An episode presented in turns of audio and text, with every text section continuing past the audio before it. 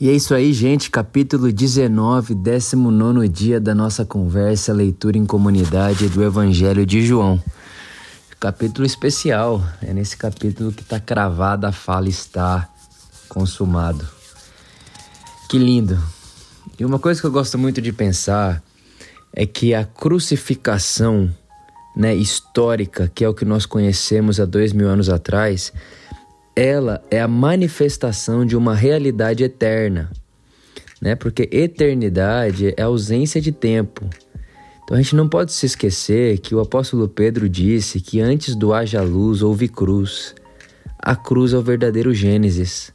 A cruz é Deus se esvaziando para dar espaço para a liberdade humana, para que haja espaço para o homem ser criado à imagem e semelhança de Deus, né? E se ele é criado à imagem e semelhança de Deus, ele precisa ser livre.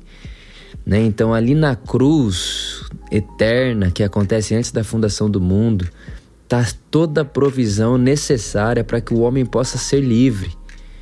Né? Então, o que a gente conheceu como crucificação há dois mil anos atrás já é conhecido desde antes da fundação do mundo na eternidade.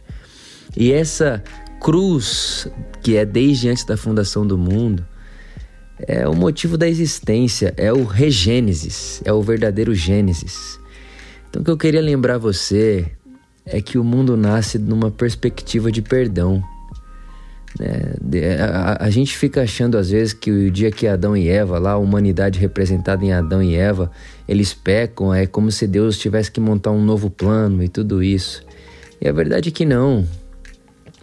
Antes do, Antes da queda havia perdão. O mundo é criado numa perspectiva de reconciliação, de perdão, de misericórdia.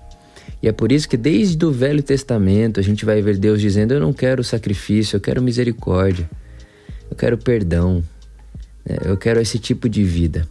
Então, o que eu queria incentivar você a pensar nesse dia é que esse grito de estar consumado que nós conhecemos há dois mil anos atrás e que nos é possível hoje através da Escritura, nessa informação desse grito, que sem dúvida nenhuma é o grito mais poderoso da história, já é uma realidade que antecede a criação.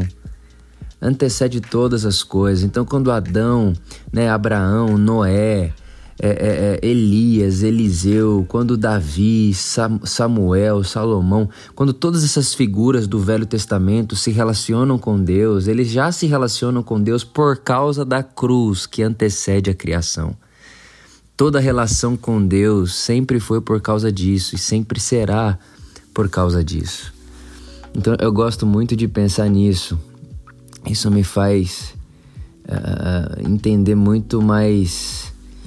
Me faz perceber a vida de um outro lugar, de um outro prisma. E a minha leitura da Bíblia mudou depois de compreender isso que eu estou dizendo para você agora.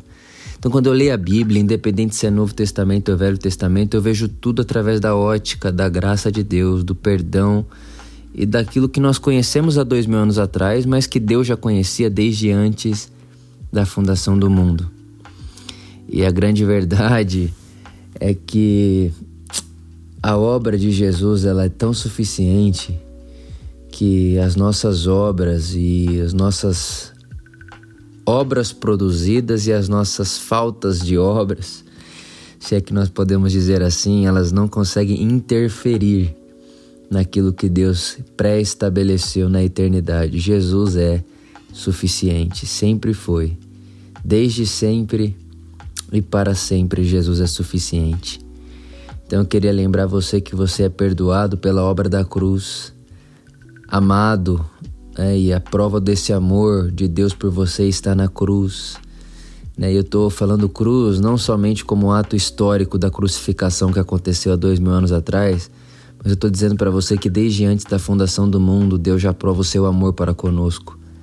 Quando nos faz em liberdade, quando nos faz seres à sua imagem, então o amor de Deus antecede todas as coisas, o amor de Deus pela sua criação antecede todas as coisas. É por isso que o Paulo vai dizer: antes da fundação do mundo vocês foram escolhidos nele, dentro dele, para ele. Irmão, a história de Deus com você existe desde antes do tempo existir.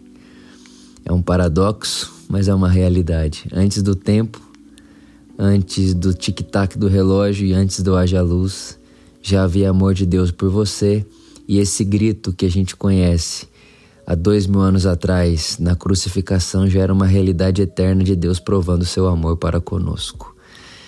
Que isso seja alento, carinho, abraço, consolo, coragem para o meu e para o seu coração. Amém.